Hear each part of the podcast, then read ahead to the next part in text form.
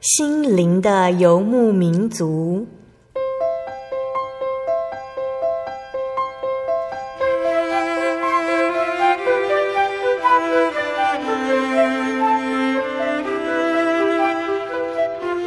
在这个谁都不管谁的后现代社会里，每个人的心灵都是游牧民族。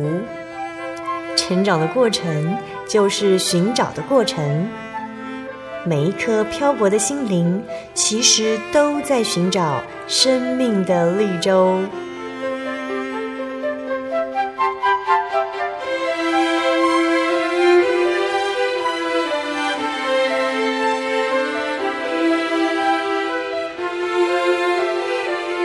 本节目由真耶稣教会台湾总会制作，欢迎收听。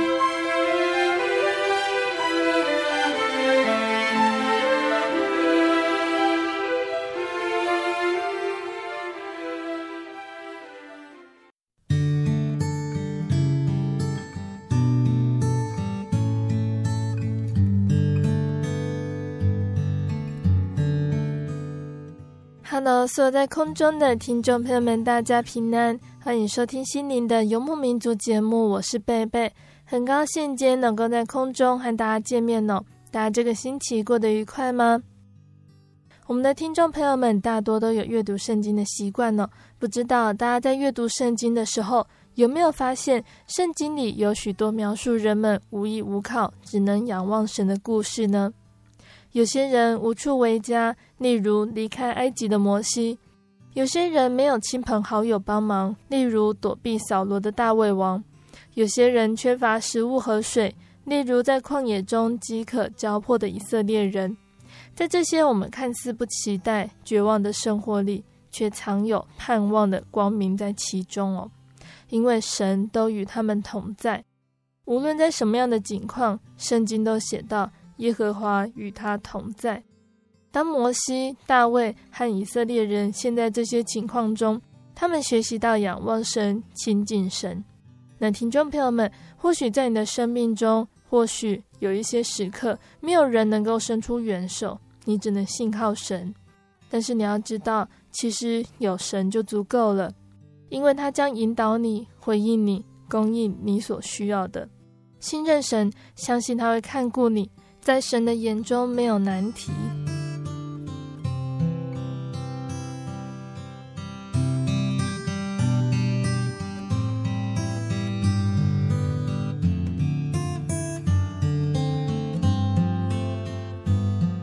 今天要播出的节目是第一千零二十二集《小人物悲喜：耶稣，我的大确信》上集。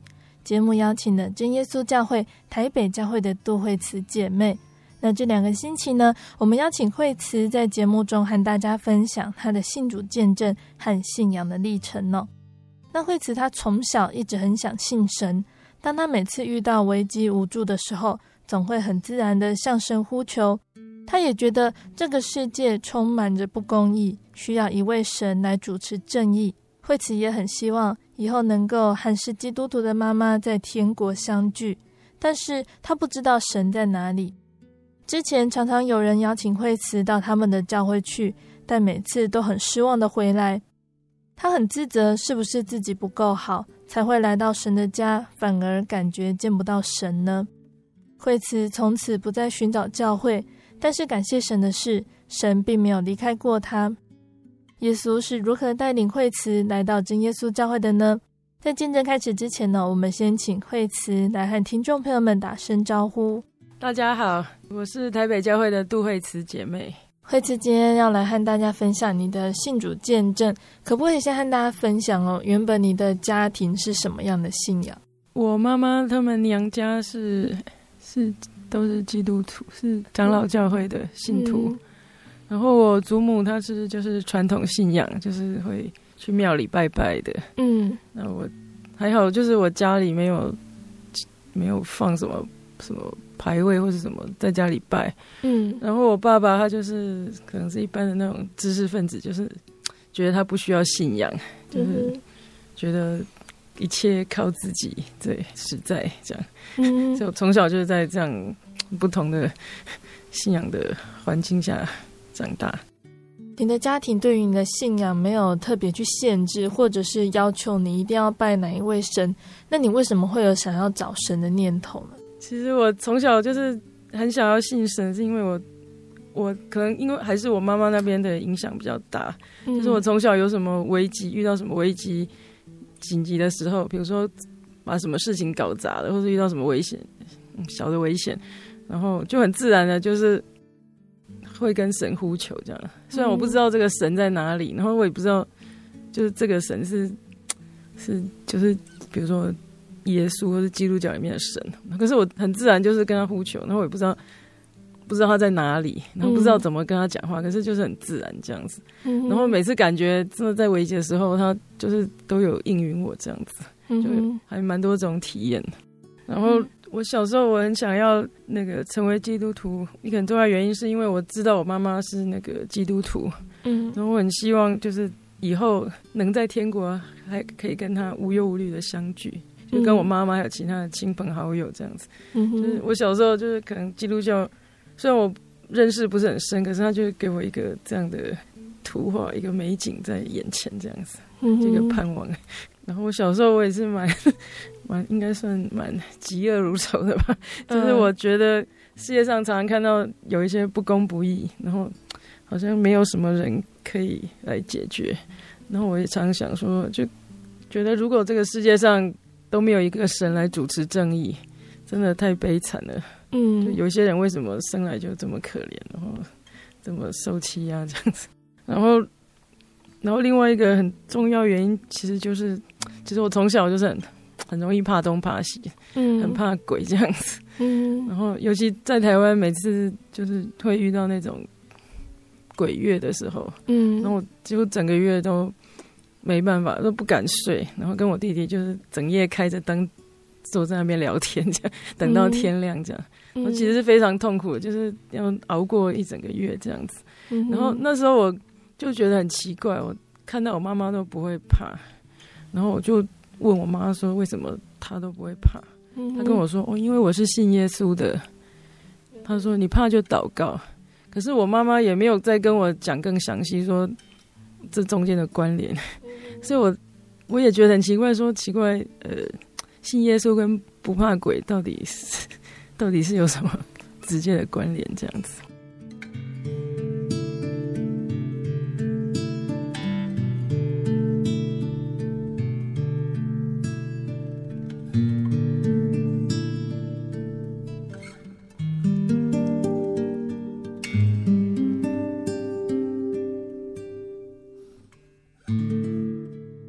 当你去到你妈妈的教会，或者是你的同学、你的朋友邀请你去他们的教会参加活动的时候，你觉得去他们的教会感觉怎么样呢？其实我还是蛮想要找神的，所以每次有、嗯、有同学或朋友或者邀我去他们的教堂的时候，其实我都还蛮高兴的，嗯、想说可以到神的家，就是可以更亲近他这样子，不是只有在危急的时候就喊他，然后他。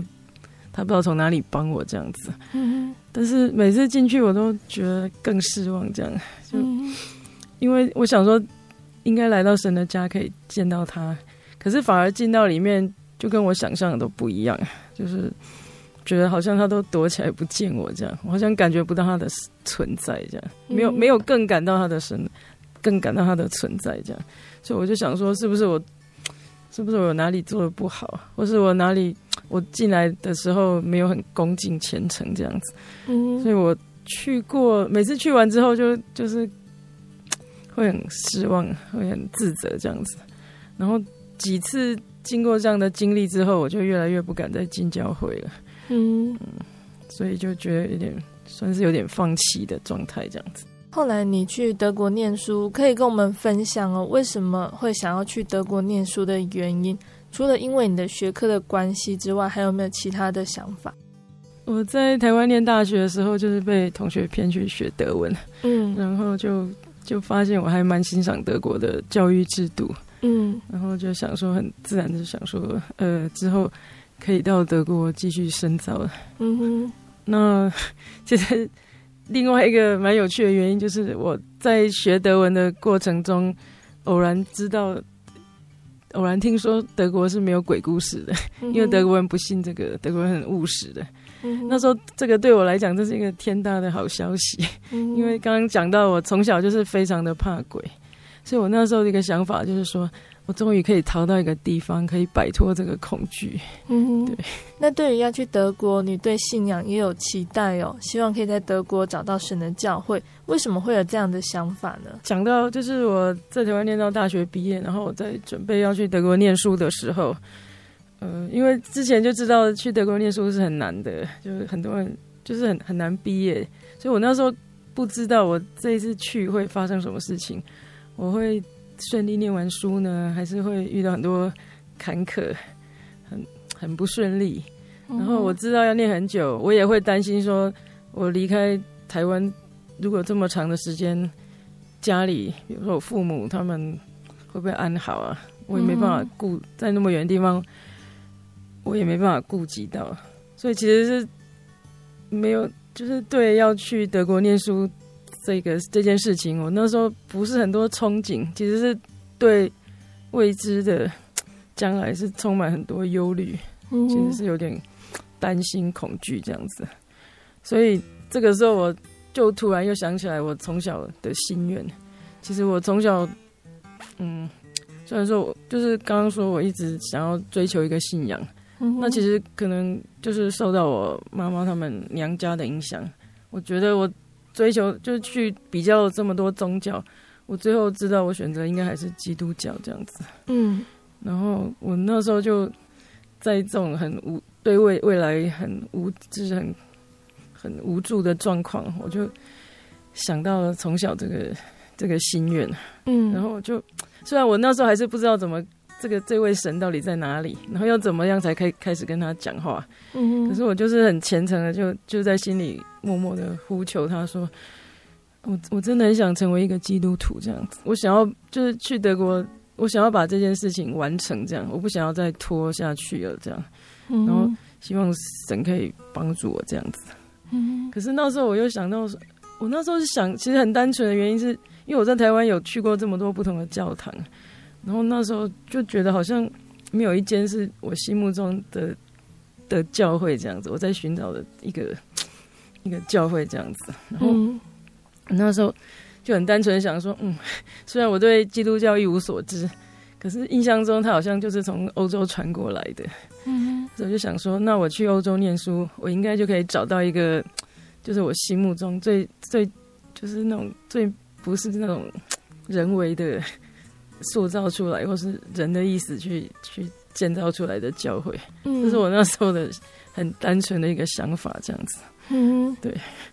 然后我就跟神说，可是我可能跟我个性也蛮懒的，有我不喜欢很麻烦的事情，这样，嗯。那时候我也知道，就是德国其实也是很多教堂这样子，嗯。然后我想说，我要怎么找？我总不可能。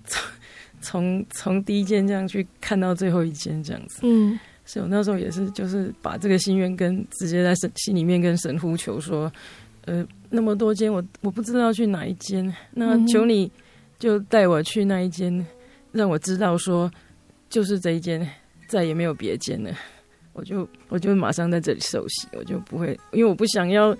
一间比较过一间，然后在这间受洗，然后又觉得不是，然后再去换下一间这样子。嗯哼，对。然后为什么会想到说只有一间教会，没有别间呢？可能跟我学的科目有关系，因为我是学自然科学的。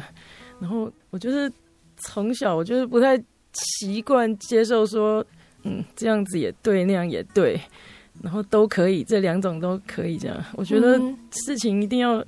就讲每一件事情一定要经过很严格的证明，这样才能说这个也对，那个也对。在科学上是没有说哦，随便可以这样用人的意思来讲这样，然后也没有一个理论或者一个道理可以自己这样主观认定，或是随着时空背景或者社会环境有所不一样。所以我那时候觉得，嗯，神的道理也应该是超越这种时空背景，超越人的主观喜好。所以其实是。我那时候蛮单纯的这个想法这样。子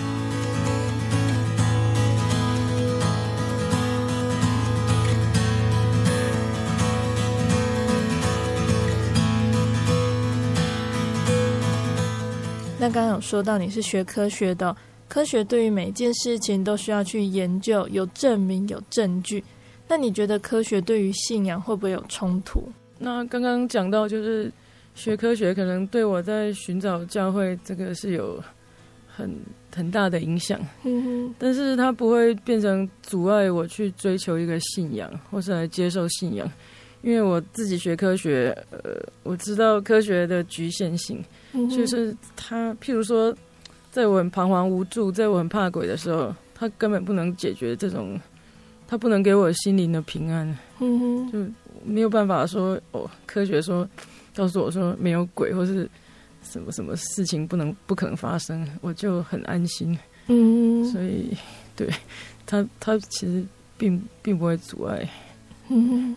再精密的科学呢，都不能印证鬼神的事情，也不能带给人心灵的平安。那惠慈，你到德国念书的时候，在那边接触到了真耶稣教会，可以跟我们分享那个时候接触到教会的过程吗？OK，我就是刚到德国念书的时候，然后在一次学校办的活动里面，偶然就认识了一位真耶稣教会去那边念书的弟兄。嗯哼，然后他。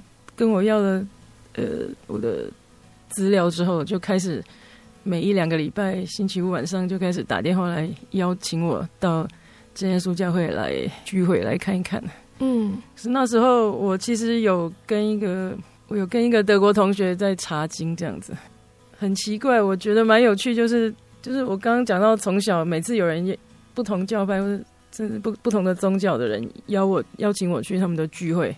我每次都马上就去了，可是就是这一次很反常，嗯、就是这个真耶稣教会的弟兄，他一直邀我，大概回绝了很多次，大概大概有我不知道，大概有一两年吧，嗯，可能没有那么长，可是就是每次我都要回绝他一两个小时，在电话里面、嗯、想尽办法跟他说我不想去聚会，然后他每次也都很有耐心的，就是我们会在那边讲一两个小时，然后。然后他他就还是继续，再过一两个礼拜，他还是继续来邀约我，然后我又继续回绝他，嗯，就一直这样子。然后其实那段时间我过得其实不是也是很不平安，就是因为那时候我偶然在一份那个台湾的报纸上面看到一张命案的照片，嗯，我看了之后，我真的是本来已经从小很怕东怕西很怕鬼，那时候真的是完全就是崩溃，嗯，就完全。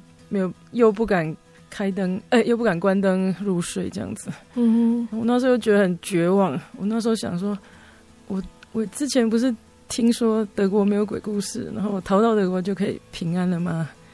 结果后来那时候才发现，其实你逃到哪里都没有用，嗯，你根本逃不掉。对，就非常的无助。嗯哼，我已经没有办法去。就是没有办法，白天没有办法好好的上课，因为晚上都没有办法好好的睡。嗯哼，我也不知道怎么办，我也不敢跟家里讲，说我那时候的状况怎么怎么糟糕。嗯哼，对，那就这样子持续了好一阵子，然后我也没有办法，我也不知道该怎么怎么走出这个困境。然后虽然那个弟兄他就是都还是定期会邀请我去聚会，嗯，那。因为我这件事情，我完全没有跟任何人讲，然后我也完全没有把它连接到说，哎，像我小时候，我妈妈跟我说，你如果怕，你就祷告，嗯，你就呼求神，就是我完全没有把它连接在一起，这样子。那就是我真的很感谢神，就是我自己虽然不知道要靠神，但是神就是一步一步的带领我，把我从这种绝望的。困境中拯救出来，然后有一天，我就是去学校运动，就是我那时候一直想要用各种方法来排遣这个，把这个这个恐惧去掉，这样子，所以我会去参加各种活动。然后，呃，我有一天去学校的时候，我竟然就是遇到这位真耶稣教会的弟兄，嗯哼。然后因为我那时候已经真的已经已经撑不下去了，所以我就。他问我好不好的时候，我就很主动的跟他说：“我现在遇到这么大的困境，我不知道该怎么办。”嗯，然后他听了之后，他马上跟我做见证，做他们家里呃来信主的经过的见证。嗯哼，然后那天我们聊了很久，然后最重要的是，他就教我怎么祷告，就像呃，我之前说的，我妈每次都从小教我说，你如果怕鬼，你如果害怕，你就祷告。嗯，可是我妈妈并没有教我说到底是怎么样祷告。嗯，那这个弟兄他教我说，哦，你就很简单啊，你就跪下来，双手合拢，眼睛闭起来，然后就念奉主耶稣圣名祷告，哈利路亚，赞美主耶稣。你不知道要讲什么，你就这样讲就好了。嗯，所以我那时候觉得哇，突然 真的绝望中看到一线生机，所以我马上冲回房间，然后就照他讲的这样子做。然后很奇妙的，我那天真的祷告完以后，我第一次就可以关灯睡觉，睡得很安稳到天亮。而且我好高兴，就是我终于这么多年，我终于知道怎么祷告了。嗯，对，我那时候才发现说，哦。原来祷告是这样子，然后祷告也有这么大的功效，嗯、就是我马上就经历到。所以我除了这个怕鬼之外，我觉得生活上遇到的大小事情，就像我小时候讲说，我常常会把事情搞砸，或是或是怕什么事情做不好。我这些大大小小事情，有时候是非常琐碎的小事，可是我都想说，那我就试试看用祷告。嗯，然后神也让我都经历到说，哎，真的真的是过着有求必应的日子。好像我只要跟什么事跟神讲，然后他就帮我解决。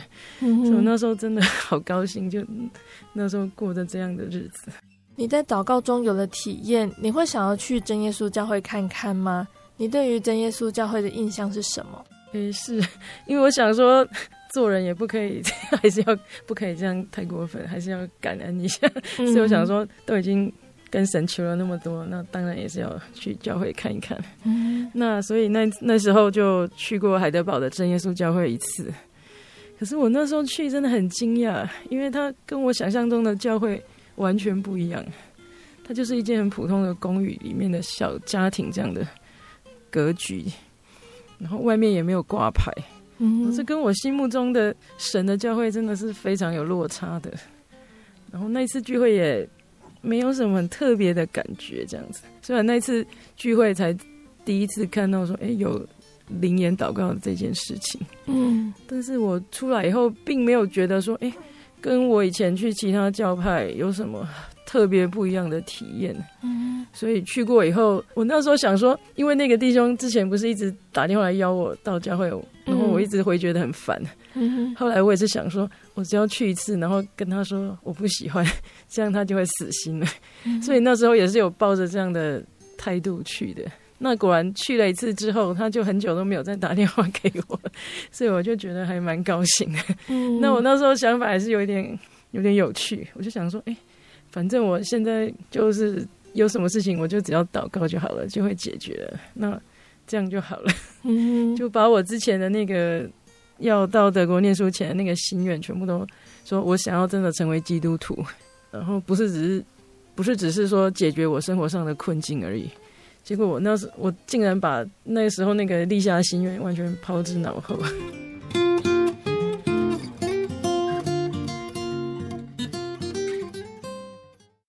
我对圣经的道理好有兴趣哦，可是又不知道怎么入门哎。你可以参加圣经函授课程啊！真的啊？那怎么报名？只要写下姓名、电话、地址，寄到台中邮政六十六至二十一号信箱，很快的，你就会收到第一课的课程了。赶快去寄吧！嗯。圣经函授课程能循序渐进的引导您更了解耶稣基督的福音，得到生命的滋润和来自信仰的力量。本课程完全免费，欢迎来信台中邮政六十六至二十一号信箱，请注明参加函授课程。愿神祝福您。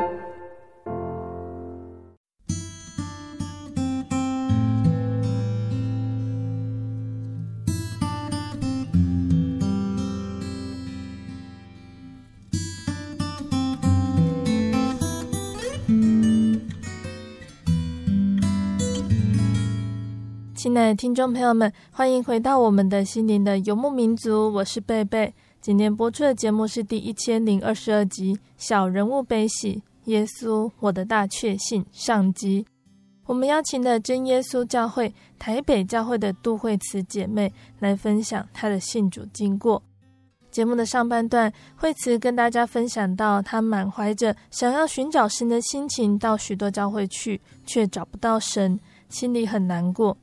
渐渐的，想要放弃寻找神的念头，直到他到德国念书，有人介绍他来到真耶稣教会。节目的下半段，惠慈要继续来跟听众朋友们分享，他在德国来到真耶稣教会，这份信仰会带给他什么样的体验呢？欢迎听众朋友们继续收听节目哦。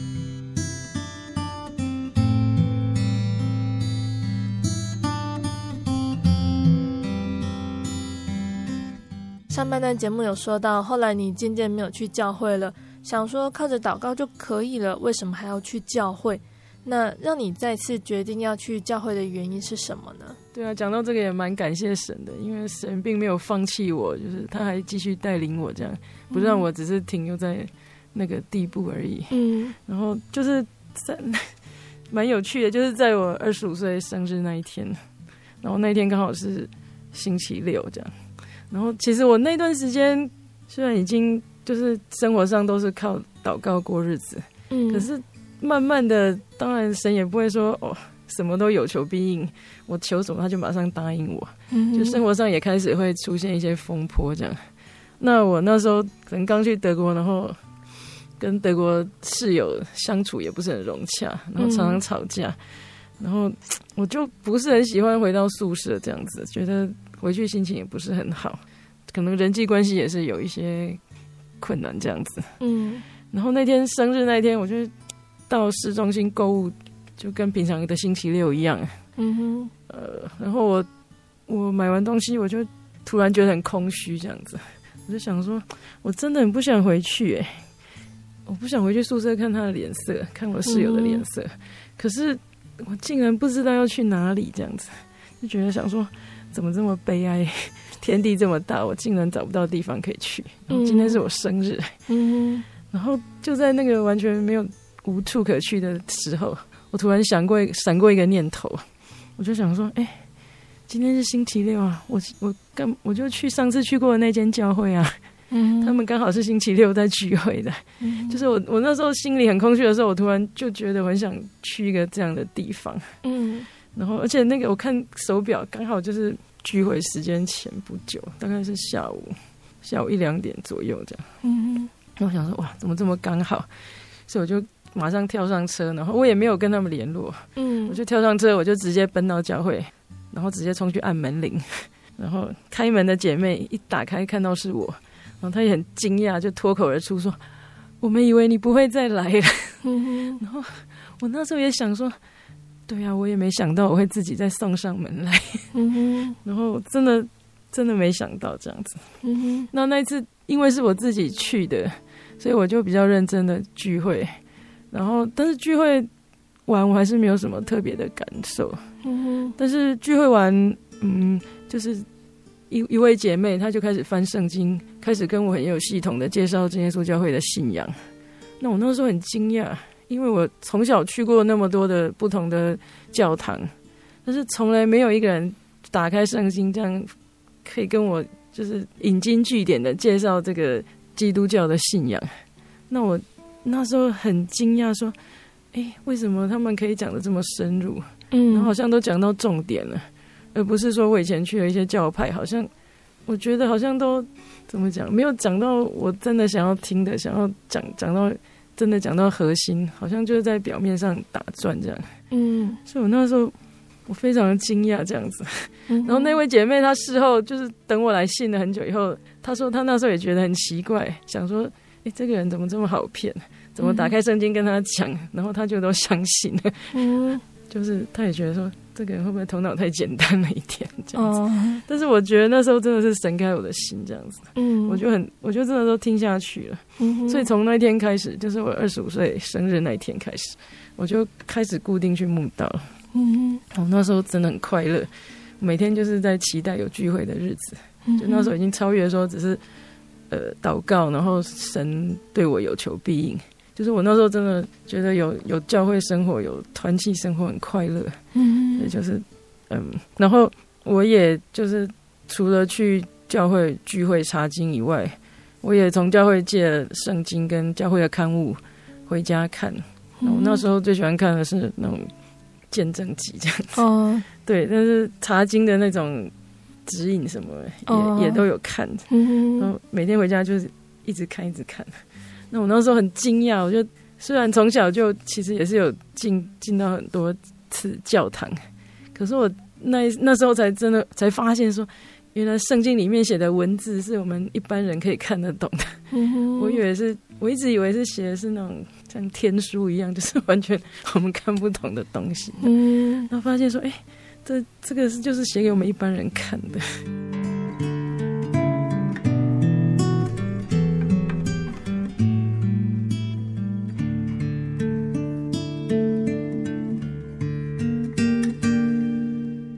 你这样子大概慕到了多久？有想要受洗吗？慕到了一两个月之后，我就开始想起我出国前跟神求的那个心愿。嗯哼，我那时候就在想说，我那时候跟神说，希望让我找到一间教会，然后让我知道说，就是这一间，没有别间了。嗯，那我就想要受洗。嗯，我那时候就开始在想说，难道就是这一间吗？嗯，然后我就想，可是我又突然又转念说，嗯，说不定是我现在开窍了，嗯，因为我现在也知道怎么祷告了，然后也发现圣经我们是看得懂的。我想说，那这样其实我带着这一套，我到每一个教派应该都可以通用啊。嗯，我到那个教会，我也可以打开圣经来自己念，然后我也可以在那个教会这样子祷告，神也会垂听啊。那我为什么确定我一定要在真耶稣教会受洗？嗯，我想说，我在这里举目无亲，然后我在台湾连听都没听过这个教派。嗯，我之前说很多不同教派，基督教、基督教派的那个亲朋好友都会邀请我去聚会，可是我从来就没有遇过一个真耶稣教会的信徒邀我。然后我就想说，那我如果现在已经决定要在要成为要受洗了，要成为基督徒，我干嘛不回去我妈妈他们娘家的教派就好了？嗯哼，对啊，我在这里我真的是很陌生这样子。嗯哼，那就还蛮感谢神的，就是我把这个问题放在放在心里思索了好一阵子之后，我有一天就是终于对那个从第一天开始带领我慕道那个姐妹提出这个疑问。嗯哼，然后感谢神啊，他就是还蛮有智慧的，嗯哼，他就是回答我说你。直接去问神这个问题就好了。然后我那时候才想说，对哈、哦，我问人为什么我我不直接问神呢？对，所以我就从那个时候开始，我就是每天为这件事情祷告，就问神说：“求你让我知道，说我是不是就是一定要在这个教会受洗，还是我去哪一个教会受洗都是可以的。”嗯，那刚刚说到了你开始为了要在哪一间教会受洗的事情祷告。后来是怎么决定要在真耶稣教会受洗？因为我祷告了大概一两个月之后呢，然后刚好那时候放暑假，嗯，然后我就就回台湾过暑假，那个过暑假，嗯。嗯，然后他们就建议我说，到回台湾可以到台湾的真耶稣教会看一看，嗯哼，所以那时候我一回台湾第一个安息日，我就到那那个高雄教会的会堂聚会，嗯，那我。那时候有点迟到，所以我一进去会堂的时候，刚好就是会前祷告的时候。我那时候很惊讶，因为我第一次看到这么多人同时用灵言祷告。因为之前没有提到说，在德国海德堡教会墓道的期间，整个教会大大大大小小加起来大概十个人，十到十五个人左右。所以跟在台湾的这么大的会堂里面看到那么多人一起。祷告那种场景是完全不一样的。嗯，那我那时候第一个感觉就是真的觉得好像那个大水的声音一样，非常的震撼。嗯，然后我那时候也很强烈的感觉说，哎，神就在这个教会里面啊。那时候就很清楚的感觉了。嗯，就想说我还需要继续寻找吗？可是那时候我科学家的职业病我就发作了。我想说，嗯。不行，我一定要真的很确认这样子，我要去印证一下。嗯，所以我就回到家，我就跟我妈妈说，嗯，我星期六到真耶稣教会聚会，然后我星期天跟你到你的教会去聚会。那我妈也很高兴啊，就说好啊。嗯，然后所以我就隔天我就星期日就跟我妈妈去她的教会。那我第一次进进到她的跟她进去她的教会的会堂里面的时候，我心里是很紧张的，因为我想说我我是要来确认说，呃，我是要在哪一间教会受洗。嗯，所以我就想说，嗯，我一定要更认真听到，更认真聚会、祷告、唱诗，然后要非常的恭敬虔诚这样子。嗯，看是不是会得到一样的那个感觉。那结果聚会一开始，我就马上发现说，哎，跟我自己，跟我这一阵子在真耶稣教会聚会的感觉，真的完全不一样。嗯，那这个感觉，我觉得。我就觉得我可以用水来形容，就是在真耶稣教会的时候，我好像也没有很努力、很非常特别恭敬虔诚的在聚会，非常专心。嗯，可是我就是一直感觉到一个大水的泉源一直涌出来。嗯，然后跟我本身有没有多虔诚是没有关系的。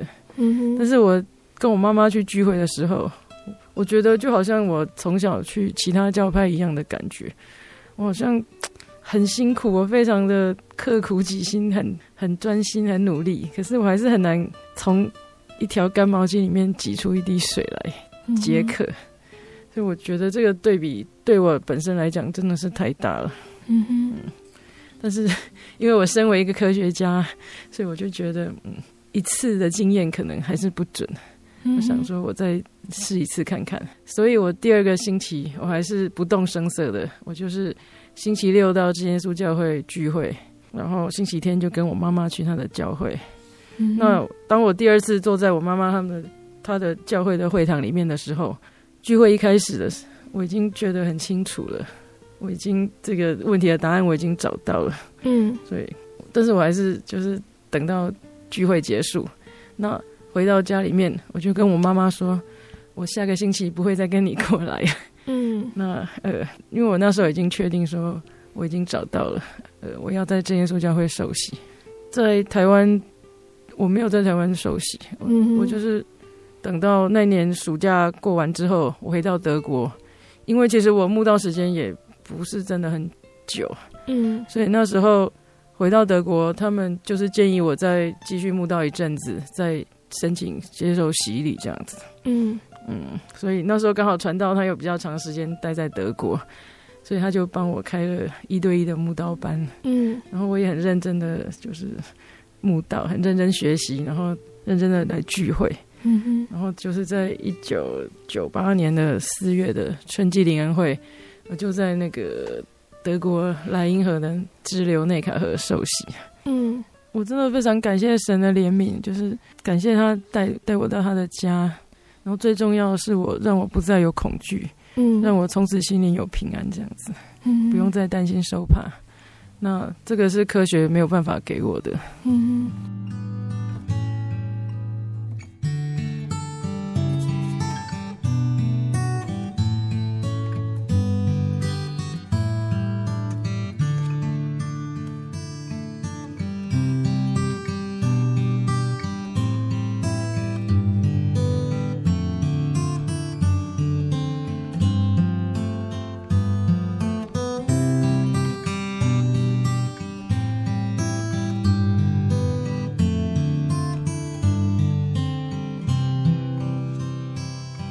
感谢神哦，惠慈在真耶稣教会受洗。那在受洗之后，神的恩典和体验并没有减少，都让惠慈看到神跟他同在，引导他走在正路上。那惠慈想要先和听众朋友们分享，你在受洗之后有什么样子的体验？那在体验中，你学习到什么呢？信主之后，就是因为因为我求学跟工作关系，就是常常要搬家，然后要适应不同的风俗文化。新的语言，然后就每个地方，它其实真的就是很多不同的文化啊。那有时候适应上真的会会有很多困难。那我觉得蛮感谢神的，就是神的道理，就是可以让我们当做一个最高的准则，这样不会说我们今天去到不同的社会就要适应不同的文化，然后就就必须要随波逐流，无所适从这样子。嗯，所以我觉得。就是有一个很清楚的的道理来指引我们，是真的很好。对我那时候这种常常两三年就要搬家的生活，其实是非常好的。嗯，去其实那时候因为工作或求学关系，就去的地方其实一开始都不是我很想去的地方。嗯，然后呃一开始也是常几乎都是埋怨的比较多，埋怨神说为什么要把我带来这里。嗯，那有时候会觉得哎。我真的很喜欢这里，我很想留在这里，嗯，可是最后也没有如愿这样子，嗯，所以我才渐渐体会到箴言里面说的，说我们人的脚步都是耶和华所定的，嗯，人岂能明白自己的路？就是我信主之后啊，那神也借着很多不同的事情，就是慢慢教导我要学习，要学习顺服神，然后学习不要那么多自己的想法。先讲到一个让我非常后悔的，就是我刚信主没多久那时候的事情。嗯，就是嗯，我刚开始刚刚分享的，就是我刚开始接触到这个信仰的时候，我是非常喜乐的。嗯，因为就是让我脱离了这个恐惧，嗯，心里有平安。可是信久了之后，开始也变得像老信徒这样子，就开始已经忘记了当初这个神的恩典。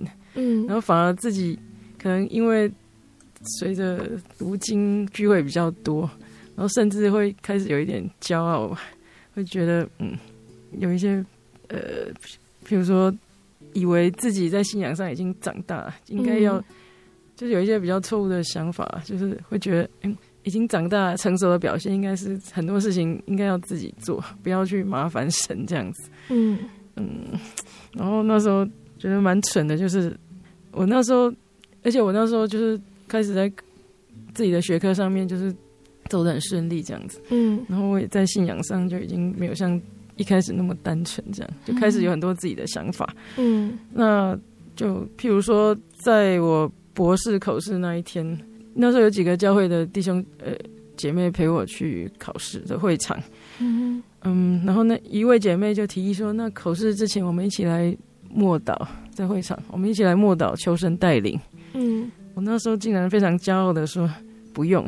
嗯，我就我那时候想法就是说，嗯，呃，我们写论文，我们考试，我们应该是要凭自己的实力才对啊。嗯，怎么祷告求神带领，这样好像在作弊一样。嗯，这样我觉得这样不对。嗯，那我那一次真的，我我后来一直蛮后悔这件事情。嗯，那一次考试。结果还 OK，但是现在想起来就觉得，怎么那时候会有这么幼稚的想法？这样子，其实如果我那时候就是谦卑来跟神求神带领，也许结果会更好，或是怎么样？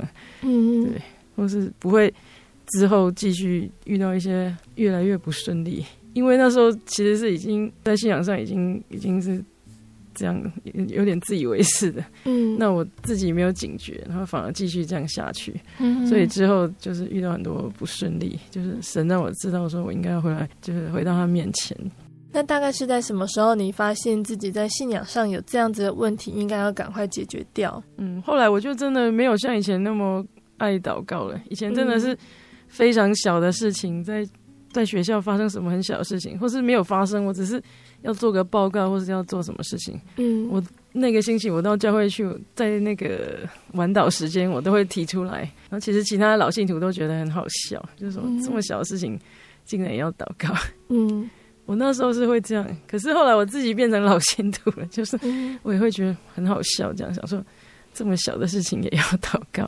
嗯，那嗯，后来就越来越越来越变得说，嗯，不是很。觉得很需要祷告这样子，嗯，那后来我在就是那时候刚刚讲到我在德国汉堡呃博士口试完之后，那我就申请到一个去丹麦工作的机会，嗯，然后我就把德国的这个事情的都处理好了，什么东西都打包，房子退掉，就准备要搬到丹麦去工作。但是那时候我就以为会很顺利啊，因为我觉得。成绩也不错，然后什么都按照规定办，嗯，应该不会有什么问题啊。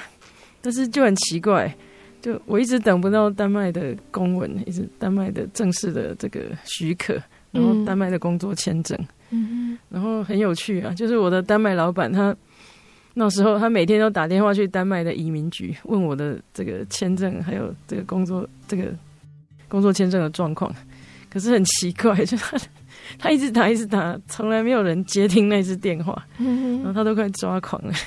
然后我在德国就是也是这样一直等，很烦躁。可是我那时候竟然就是毫无警觉，我还是不愿意跪下来跟神好好祷告，就是请神来解决我这个困境。嗯。我不知道我为什么会走到这个，我为什么会变成这样子？嗯，反正我就是很烦躁，然后我一直觉得说，我一切都是按照规定，然后什么都资料什么我都准备得很充足，这个本来就是应该事情就是要办好的，没有理由说会有什么波折。可是他就是每天打电话去，就是没有人接，然后什么消息都没有。然后就这样一晃三个多月过去。每天就是在等，我什么也做不了。然后我那时候在德国居留已经到期了，我也没有地方住，我就搬到教会里面去住。然后我也没有居留，所以我就变成非法居民，就 躲在教会里面。然后也不能出去，我也不想出去。可是就是我那时候真的蛮蠢的。我那时候虽然住在教会，住了好几个月。可是我就是不愿意跪下来祷告，嗯、我宁愿每天上网去看有没有什么消息，嗯，什么都没有，就是都没有为这件事情祷告。我我就是很硬心，我就是事情越不顺利，我就有点像赌气，或者想说这个本来就应该要做好的，我为什么还要为了他去祷告？嗯，这这没有道理这样子，因为我那时候想法是说，应该是比如说我已经人没有办法解决，或是一个什么困境，或是已经。对，人世间没有办法做好的事情，才要去求神。嗯、可是这个明明就是一个很普通的事情，这样子，嗯、按照规定应该就是要办好。嗯、我为什么还要为了这个去祷告？嗯、没有道理。然后反正我就是很烦躁，这样就什么事都没有办法做，然后我就是一直在赌气，这样就就这样跟他耗下去。嗯、然后 一直这样下去，然后有一天我因为有事情，直到有一天。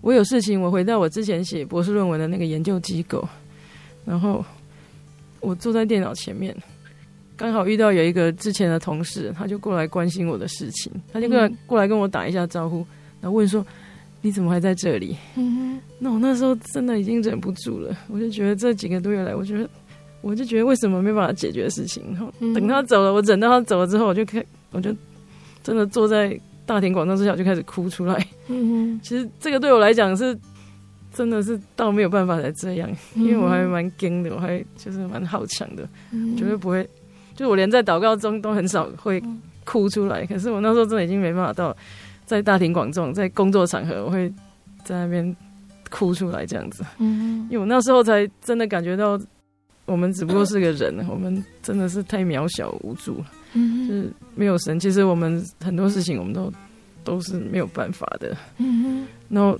就是，可是非常奇妙的事情就是发生了，就是当我承认自己的无助渺小的时候，然后我哭哭了一会儿，然后我把眼泪擦干之后，我就在看了一下，瞄了一下电脑荧幕，嗯，然后我竟然发现说，荧幕上哎，怎么出现了一条新的讯息？嗯，看到了一个一封新的那个。